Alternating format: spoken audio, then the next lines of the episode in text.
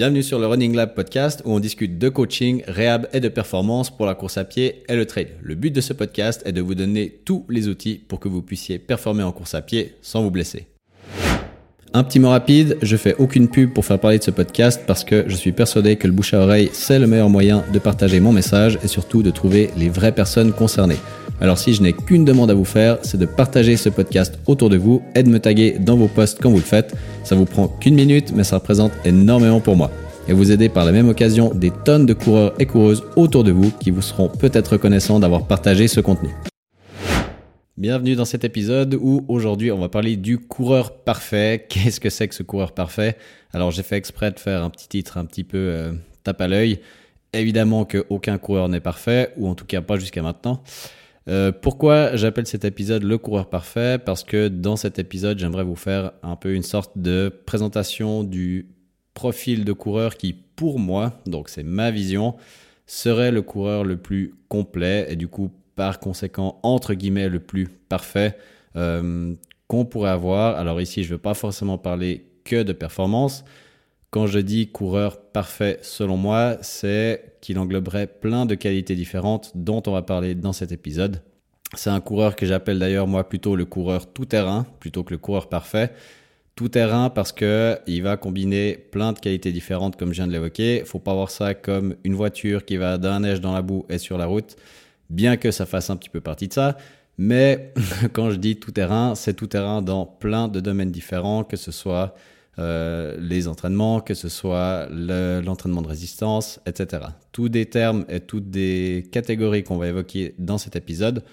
Pourquoi je fais ce sujet-là? Parce que en tant que physiothérapeute et coureur, eh bien, j'ai à la fois le côté professionnel, blessure, réhab, et en tant que coureur, bah, le côté plutôt athlète. Et puis, en fait, bah, c'est un espèce de mélange de mon expérience personnelle en tant que physiothérapeute et mon expérience en tant que coureur qui font que, eh bien, j'en arrive à un peu avoir cette vision du coureur tout-terrain qui serait, selon moi, le coureur le plus complet.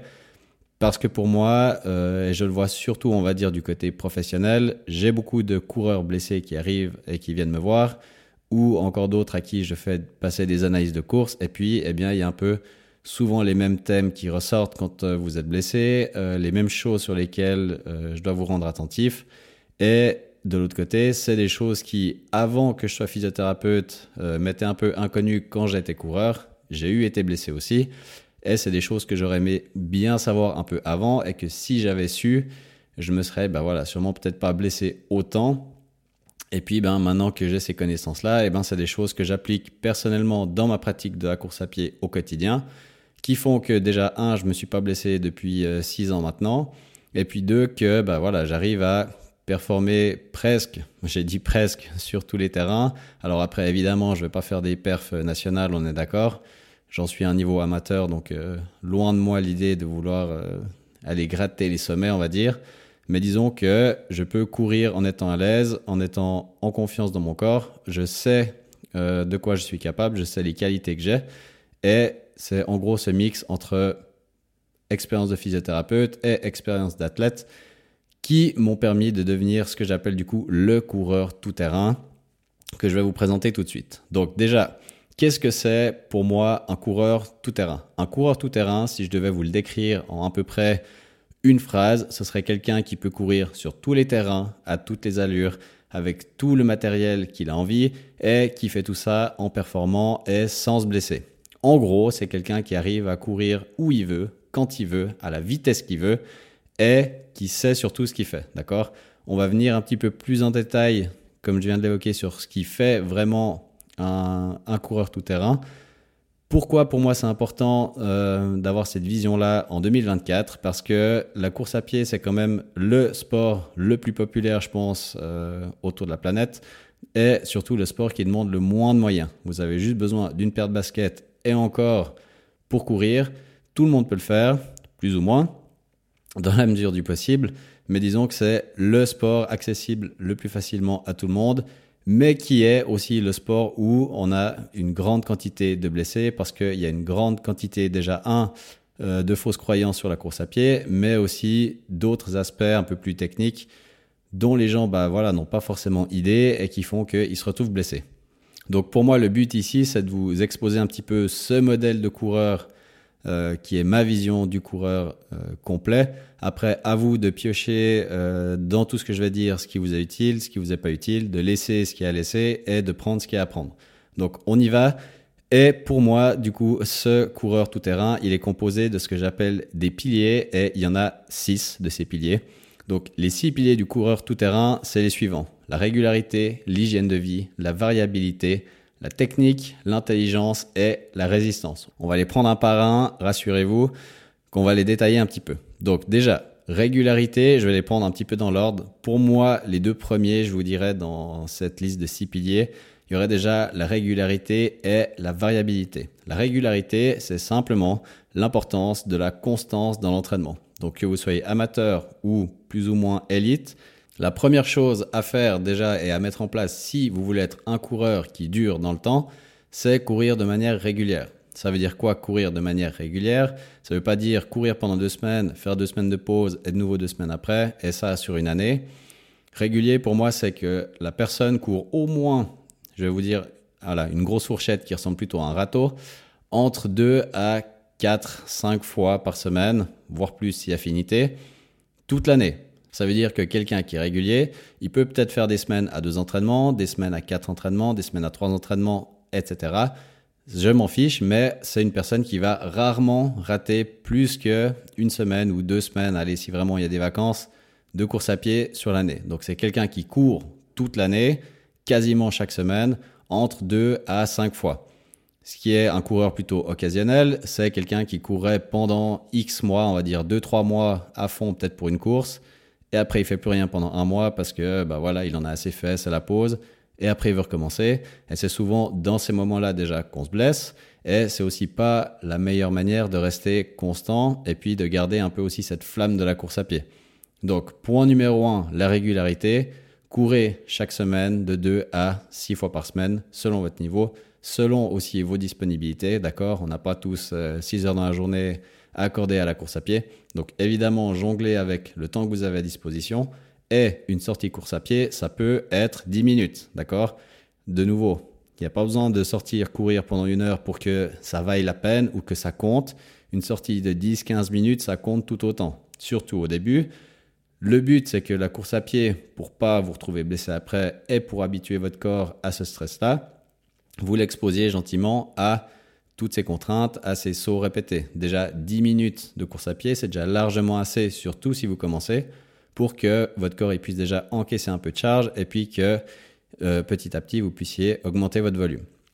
Deuxième point, la variabilité qui est pour moi aussi le point le plus important après la régularité. Quand je dis variabilité, c'est variabilité des terrains, mais aussi des allures d'entraînement et aussi potentiellement du matériel. Ça veut dire que pour de nouveau performer en course à pied, avoir du plaisir et éviter de se retrouver blessé, on veut exposer notre corps à un maximum de stimuli différents. Qu'est-ce que ça veut dire? Ça veut dire que plus vous allez l'exposer à des choses différentes, à des stress différents, à des contraintes différentes, de manière progressive et régulière, plus vous allez le rendre robuste et résistant. Polyvalent aussi. Donc, si on prend par exemple l'exemple des terrains, ne faites pas que de la route. Un coureur qui varie, c'est un coureur qui fait un peu de route, qui fait un peu de piste vita, qui va de temps en temps peut-être faire une petite sortie trail, qui va sur des terrains un petit peu accidentés. Après, évidemment, eh ben, faites selon vos préférences. Si vous êtes un peu plus route, eh ben, privilégiez la route, mais n'oubliez pas d'aller faire un petit peu de terrain à côté. Et à l'inverse, si vous êtes fan de trail, très bien pour vous, mais de temps en temps, revenez vous mettre un peu sur du béton. Ça vous fera le plus grand bien aussi, d'accord? Donc, il n'y a pas un style de terrain qui est mieux que l'autre. À l'inverse aussi, il n'y a pas un style d'allure qui est meilleur que l'autre. Euh, au niveau des allures dans la variabilité, j'entends aussi bah, de temps en temps faire des allures footing, des allures plus rapides quand vous faites des intensités et ce genre de choses. Aussi pour que au niveau des allures, votre corps il soit habitué à différentes allures. Pas que vous fassiez tout le temps des sorties footing, le même chemin, à la même vitesse, sur le même parcours, tout le temps, ça c'est vraiment le pire des trucs et c'est souvent là où j'ai le plus de gens blessés. Au contraire, que ce soit pour le terrain, que ce soit pour l'allure ou que ce soit pour le matériel aussi, varier le plus possible et aller d'une extrême à l'autre. Alors toujours, et là j'insiste toujours là-dessus de manière progressive, on est d'accord, et déjà pour pas vous cramer et surtout pour avoir aussi un peu de plaisir. Au niveau du matériel aussi, j'en parle un tout petit peu, mais on a maintenant une période où euh, la tendance est un peu au maximalisme d'un côté et au minimalisme de l'autre. Alors de nouveau, l'un n'est pas meilleur que l'autre. Et dans l'idéal, vous devriez avoir deux, trois paires de chaussures, une un peu plus minimaliste, une un peu plus maximaliste et une un petit peu tout terrain.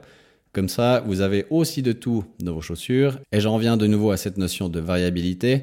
Exposez votre corps à un maximum de stimuli différents, que ce soit en allure, que ce soit en terrain, que ce soit en matériel pour le rendre le plus robuste et polyvalent possible et du coup pour diminuer vos risques de blessure. Ça, c'était pour moi les deux points les plus importants.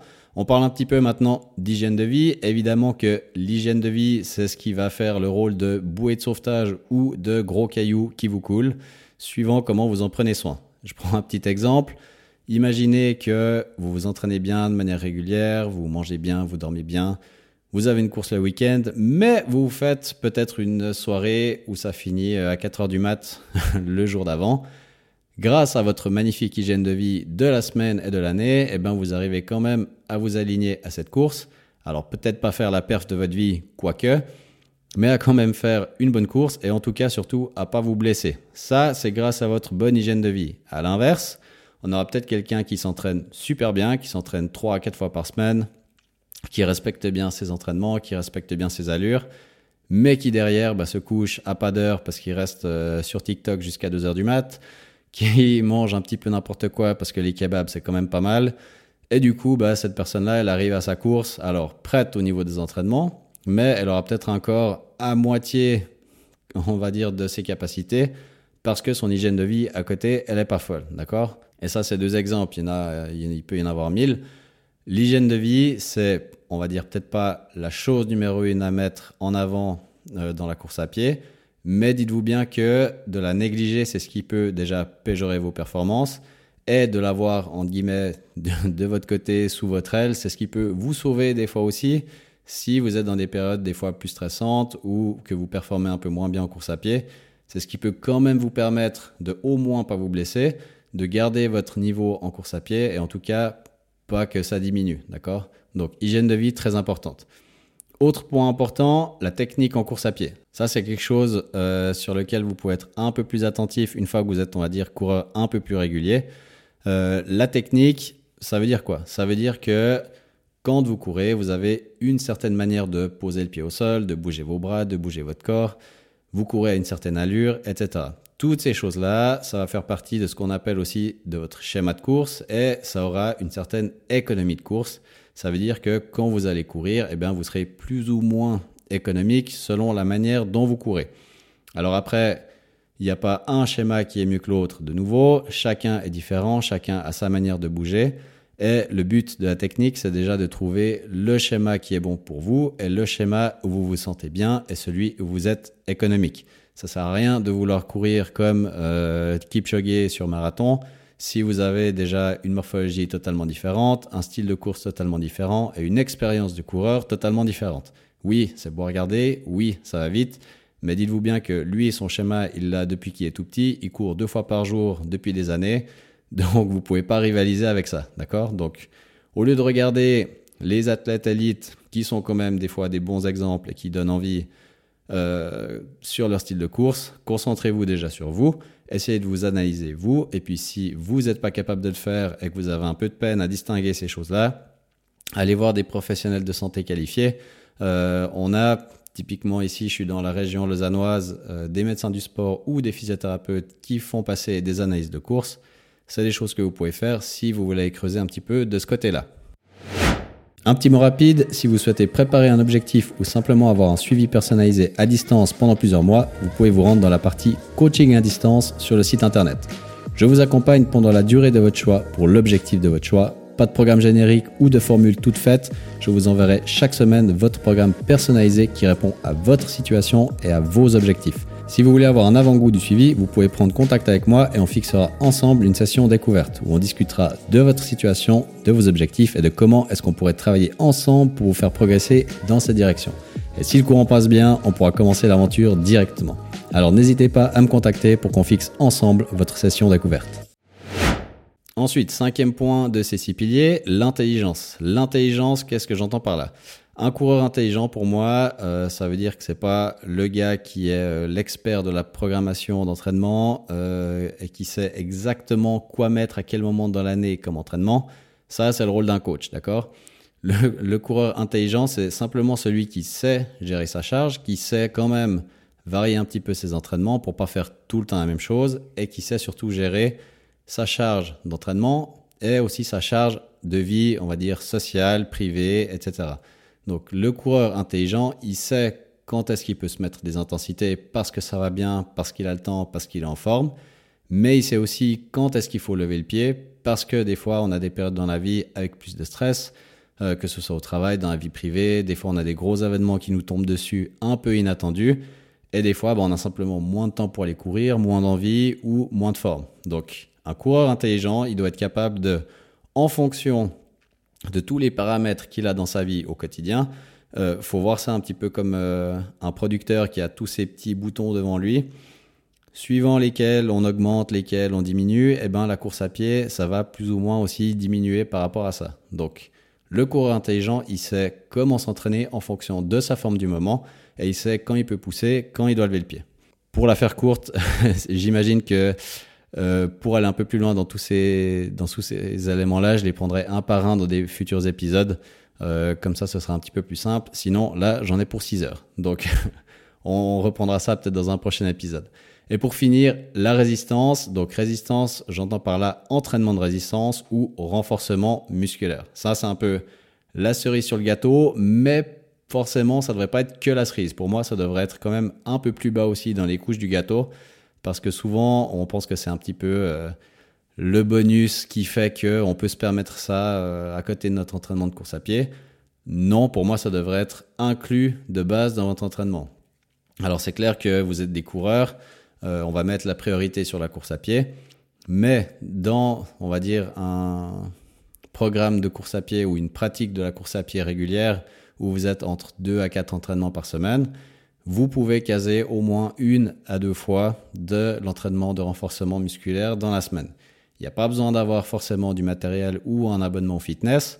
Déjà, le poids de corps, vous, pouvez déjà faire un bout avec ça. Et au niveau matériel, si vous voulez du petit matériel pour la maison avec lequel vous pouvez déjà être très efficace, prenez simplement des haltères ou des kettlebells ou euh, des élastiques. Avec déjà ça, vous pouvez faire un max de chemin. Et pourquoi ce renforcement musculaire c'est important? Déjà, point numéro un, c'est que vous, puissiez améliorer votre économie de course. Dites-vous bien que quand vous courez, ce que vous voulez, c'est être déjà à l'aise, avoir du plaisir.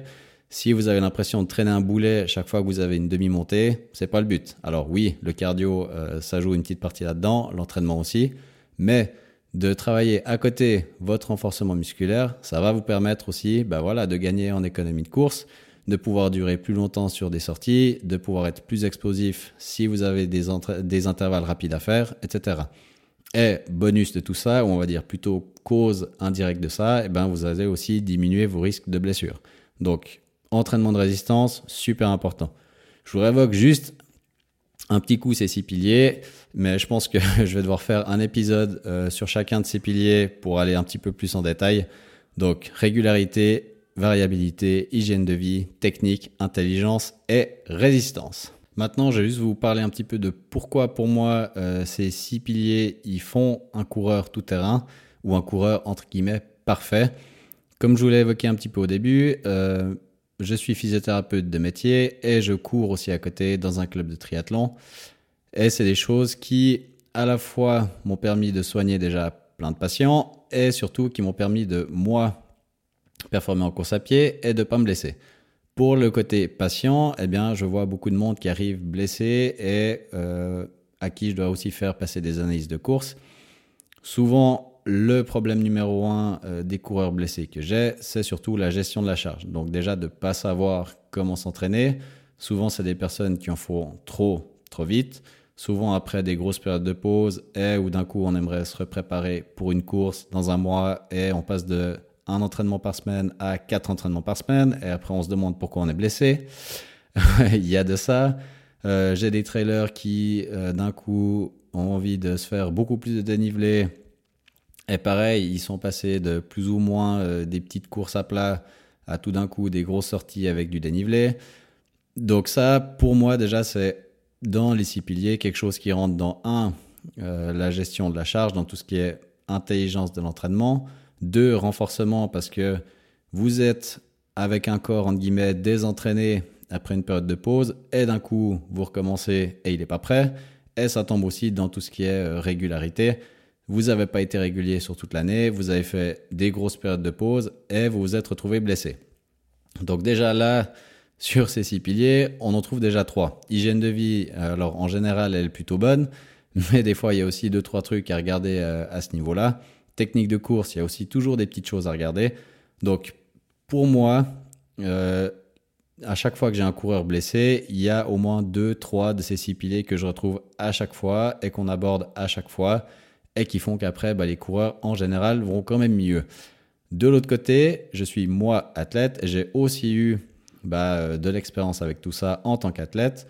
Au début de ma carrière de triathlète, je savais déjà à peu près courir parce que j'avais fait 14 ans de foot avant, mais j'avais aucune idée de comment m'entraîner, euh, de ce que c'était la course à pied entre guillemets comme sport en lui-même. J'avais heureusement la chance d'avoir un coach qui savait ce qu'il faisait, donc euh, j'ai pu déjà ne pas me blesser grâce à ça. Mais après, pour tous les autres aspects, entraînement de résistance, ça, c'est un peu grâce à la physio que je l'ai acquis et que je suis en train de développer parce que jusqu'à présent, je me suis un peu tapé sur les doigts, mais c'est quelque chose que j'avais un peu laissé de côté. Euh, le côté intelligence, je l'ai aussi un petit peu développé grâce à des bons coachs et aussi grâce à ma pratique de physio. Mais c'est aussi des choses qu'on apprend avec l'expérience en tant que coureur. Vous allez, vous allez voir que en courant régulièrement, en essayant un peu des choses. Des fois, ma foi, en étant blessé, et eh ben c'est là que vous apprenez aussi euh, certaines choses que vous voyez peut-être pas avant. Et c'est toutes des choses qui font que vous apprenez mieux à vous connaître. Vous savez un peu mieux ce qui vous convient, ce qui vous convient moins. Par exemple, le matériel qui vous conviendrait mieux, le type de terrain que vous appréciez un peu mieux. Attention de nouveau, on tombe pas dans j'aime pas la route donc je vais plus en faire. Je vous avais parlé de la variabilité avant donc exposez-vous quand même de temps en temps à ce que vous aimez moins faire. Mais voilà, c'est toutes des petites choses qui font que ces six piliers pour moi, ils sont tout le temps présents euh, que ce soit chez les coureurs blessés que je rencontre ou dans ma propre pratique de la course à pied. Et c'est ce qui fait pour moi des coureurs complets, tout terrain. De nouveau, je parle pas de performance au niveau euh, pour courir 2h15 à un marathon c'est clair que tous ces éléments-là, on va les retrouver euh, au niveau de ces athlètes-là. Ils mettront peut-être un peu moins de certaines choses pour se concentrer un peu plus sur euh, les entraînements de course à pied. Très bien pour eux. Mais là, je parle plus à un public, on va dire, de coureurs amateurs, coureurs récréatifs, des gens comme vous et moi qui couraient entre deux et quatre fois par semaine, qui aimaient de temps en temps faire une petite course, qui aimaient battre vos temps ou en tout cas essayer d'améliorer vos temps. Donc voilà, toutes ces choses-là, c'est des choses que vous pouvez mettre en place tous les jours. Et c'est maintenant du coup que je vais vous parler un petit peu des recommandations que j'aurai pour vous à ce niveau-là.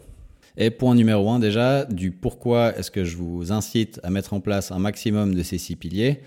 Parce que oui, vous êtes des coureurs et coureuses, ce que vous aimez faire, c'est courir et rien d'autre. Mais euh, au-delà de la course à pied, c'est aussi des éléments, par exemple tout ce qui est euh, renforcement, hygiène de vie, euh, intelligence qui vont vous rendre service aussi dans votre vie privée et sociale. Je prends par exemple l'intelligence. Si vous êtes dans une période où vous êtes sec en course à pied avec beaucoup de stress au job et beaucoup de stress par exemple à la maison, eh bien il y a peut-être de temps en temps une semaine euh, où au lieu de faire quatre entraînements, vous allez peut-être en faire que deux. Vous allez faire plutôt des footings au lieu de faire des intensités. Et des fois, vous verrez que juste ça, ça va vous permettre de regagner un peu d'énergie dans les autres domaines de votre vie. Et c'est à peu près la même chose pour ces six piliers. Des fois, faut un peu jouer comme si on reprend l'image un peu du producteur avec quelques-uns de ses boutons, baisser un peu d'un côté pour augmenter de l'autre, pour gérer un peu votre jauge d'énergie au quotidien. Donc c'est pas que de la course à pied, ça vaut aussi pour tous les autres aspects de votre vie, d'accord? Donc par exemple maintenant si on prend les points un par un, si j'ai deux trois petits tips euh, qui pourraient vous aider à mettre les choses en place pour tout ce qui est régularité, mettez-vous déjà dans la tête que être régulier, ça ne veut pas dire courir 3-4 fois par semaine, toutes les semaines, toute l'année. Ça veut dire que chaque semaine, vous allez courir entre 2 et 4 fois en fonction de votre forme du moment, mais vous allez essayer de faire le moins de pauses possible sur l'année. Alors c'est clair que si vous avez des vacances, ben, profitez d'aller en vacances. Une, deux semaines, c'est pas la fin du monde. Après, il s'agira juste de reprendre progressivement. Mais essayez simplement de vous dire que le but, c'est pas de courir 15 fois par semaine chaque semaine. Un petit peu, c'est mieux que pas du tout. Et puis, pour les sorties, gardez en tête aussi que 10-15 minutes, ça suffit. Vous n'avez pas toujours besoin de vous, de vous bloquer une heure pour aller courir. Moins de 30 minutes, ça va aussi. Donc, ça vous aide à faire déjà plus de sorties, plus de volume. Vous êtes content parce que vous êtes quand même allé courir. Alors oui, des fois c'est un peu chiant de mettre euh, les affaires pour 15 minutes. Mais ma foi, si vous voulez garder un peu de régularité, ça passe des fois aussi par là. Ensuite, pour tout ce qui est variabilité, eh ben, pas compliqué. Essayez par exemple sur vos 2-3 sorties dans la semaine de pas faire déjà tout le temps le même parcours, d'aller tester un peu des nouveaux chemins, de tester voilà, des nouveaux parcours, des nouveaux terrains, de varier un peu dans vos entraînements aussi les intensités, de temps en temps faire une sortie footing, euh, de temps en temps faire un peu de fartlek, donc ça veut dire de changer un peu les allures, un peu aux sensations sans trop regarder votre montre, de voilà, vous faire un peu plaisir, de vous tester aussi un petit peu, et puis de pas toujours faire la même chose. Donc pour la variabilité, ça je pense c'est un des plus faciles à mettre en place. Donc changer les entraînements, changer ce que vous faites dedans, varier les plaisirs, tester un petit peu, et c'est comme ça que vous vous connaîtrez aussi un petit peu mieux. Pour tout ce qui est par exemple hygiène de vie, ça on rentre un peu plus dans la sphère du privé ou du social. Pour le sommeil, là, vous pouvez pas mal euh, ajuster certaines choses, comme toujours vous coucher ou vous lever à la même heure, avoir une chambre par exemple sombre, froide, éviter les écrans deux heures avant d'aller au lit. Ça, c'est des choses que vous pouvez mettre en place. Au niveau alimentation, gardez vos horaires de repas plus ou moins fixes si possible. Euh, si vous êtes dans des grosses périodes de stress, je pense qu'il y a des choses à mettre en place pour vous déstresser un peu, prendre un peu de temps pour vous, que ce soit 5-10 minutes par jour etc. C'est toutes des petites choses que vous pouvez mettre en place. Pour ce qui est des aspects euh, techniques de la course à pied, alors ça c'est plus compliqué peut-être à mettre ça euh, tout seul en place si on n'a pas beaucoup d'expérience. Donc faites-vous suivre par un professionnel de santé si euh, vous avez la possibilité d'aller faire une analyse de course. Et si vous êtes un coureur qui se connaît pas mal ou qui aimerait du coup mieux se connaître, eh bien essayez dans vos sorties aussi des fois de changer un peu de foulée, de changer de manière de courir, changer la manière dont vous posez le pied au sol, juste déjà pour tester un petit peu, voir ce que ça fait quand on change d'une attaque peut-être talon à médio-pied à avant-pied, regardez ce qui vous convient le mieux, et puis après, comme ça, ça vous permet aussi de bah, trouver peut-être une foulée plus optimale pour vous, celle où vous vous sentez un peu mieux. Ensuite, pour les aspects intelligence, ça, c'est un peu du bon sens des fois, c'est être capable de dézoomer un peu sur notre situation, de regarder un peu, euh, comme on dit, the big picture, de regarder tout ce qui se passe un peu dans notre vie, de faire de temps en temps un petit état de à quoi on est ma forme du moment avant d'aller courir, et puis de faire un petit peu chaque semaine, voilà, un espèce de petite... Euh, état des lieux, une petite introspection de comment est-ce que je me sens cette semaine, est-ce que j'ai eu beaucoup cette semaine ou pas, est-ce que là je suis dans une bonne période de ma vie où je peux envoyer un petit peu, je me sens bien, ou est-ce que là j'ai quand même des muscles qui tirent un petit peu, je me sens un peu fatigué, les jambes un peu lourdes, alors je vais faire une semaine un peu plus tranquille, d'accord? Donc intelligence, commencez à conscientiser un petit peu avant vos sorties, votre état de forme est adapté en fonction. Et on finit par la résistance, il me semble que c'est le dernier. Entraînement de résistance, là, eh bien, commencez par déjà du poids de corps, ça pourrait être pas mal. Une à deux fois par semaine, vous vous bloquez 15-20 minutes, il n'y a pas besoin de plus. Des entraînements, alors là, je ne vais pas vous balancer des exercices bateaux parce que j'ai pas envie que vous fassiez n'importe quoi. Il y a plein de bonnes vidéos sur Internet, mais autour de vous, il y a sûrement des gens dans la santé ou dans le domaine du sport qui peuvent vous aider à ce niveau-là. Mais des exercices type simplement squat, chaise, défendre, défendre bulgare, euh, des montées de pointe de pied pour les mollets. C'est tous des exercices que vous pouvez déjà faire à la maison, qui vous prennent pas beaucoup de temps, qui n'ont pas besoin de beaucoup de matériel et qui auront déjà de grands effets si vous en avez jamais fait, d'accord? Donc ça, c'est toutes des petites choses que vous pouvez mettre aussi en place, que ce soit à la salle de sport si vous y avez accès ou dans votre salon si euh, vous n'avez pas accès à une salle de sport et que vous n'avez pas envie d'y mettre les pieds. Donc maintenant, si je devais faire un peu une espèce de recommandation un peu générale par rapport à ces six piliers, n'essayez pas de tout changer d'un coup, d'accord? Euh, C'est bien de vouloir si vous avez aimé un peu ce podcast et cet épisode, tout vouloir changer. Mais euh, si vous voulez tout changer d'un coup, vous allez rien faire du tout, vous n'allez pas aimer ça, vous n'allez pas aimer le process et vous allez au final rien faire. Donc, essayez déjà de regarder dans ces six piliers à quoi vous en êtes à peu près euh, dans chacun de ces piliers.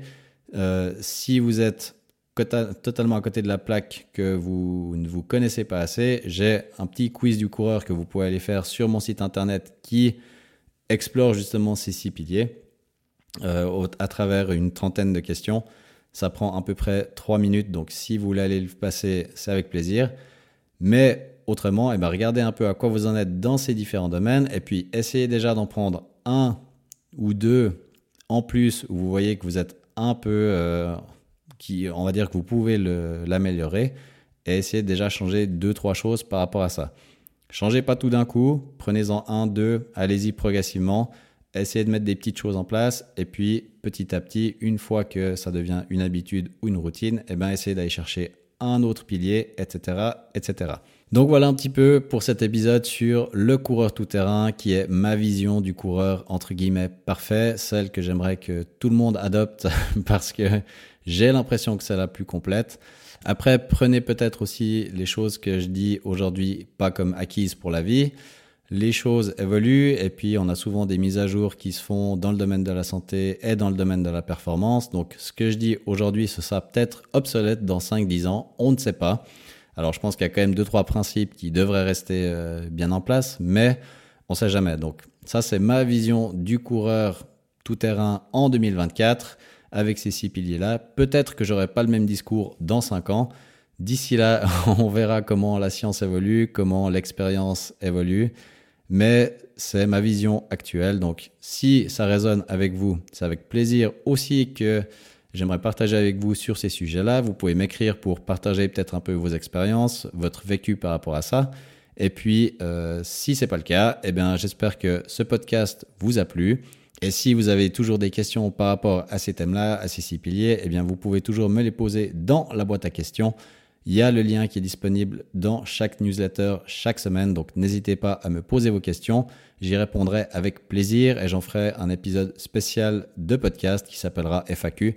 Donc n'hésitez pas à me poser vos questions, vos interrogations ou vos remarques, c'est avec plaisir que je les lirai. Merci pour cet épisode, merci de m'avoir écouté et on se retrouve la semaine prochaine. Un petit mot rapide, si vous me suivez depuis un petit moment, vous savez que je prône le coureur tout-terrain, que je décris comme un coureur polyvalent, robuste, qui peut courir sur tous les terrains, à toutes les allures et qui progresse en course à pied sans se blesser. J'ai fait un petit quiz de 30 questions qui vous évalue sur le type de coureur que vous êtes par rapport à ce modèle-là. Ça vous prend que 3 minutes et vous pouvez repartir directement avec votre propre évaluation. C'est évidemment gratuit, alors rendez-vous sur le site internet pour passer votre quiz du coureur tout terrain.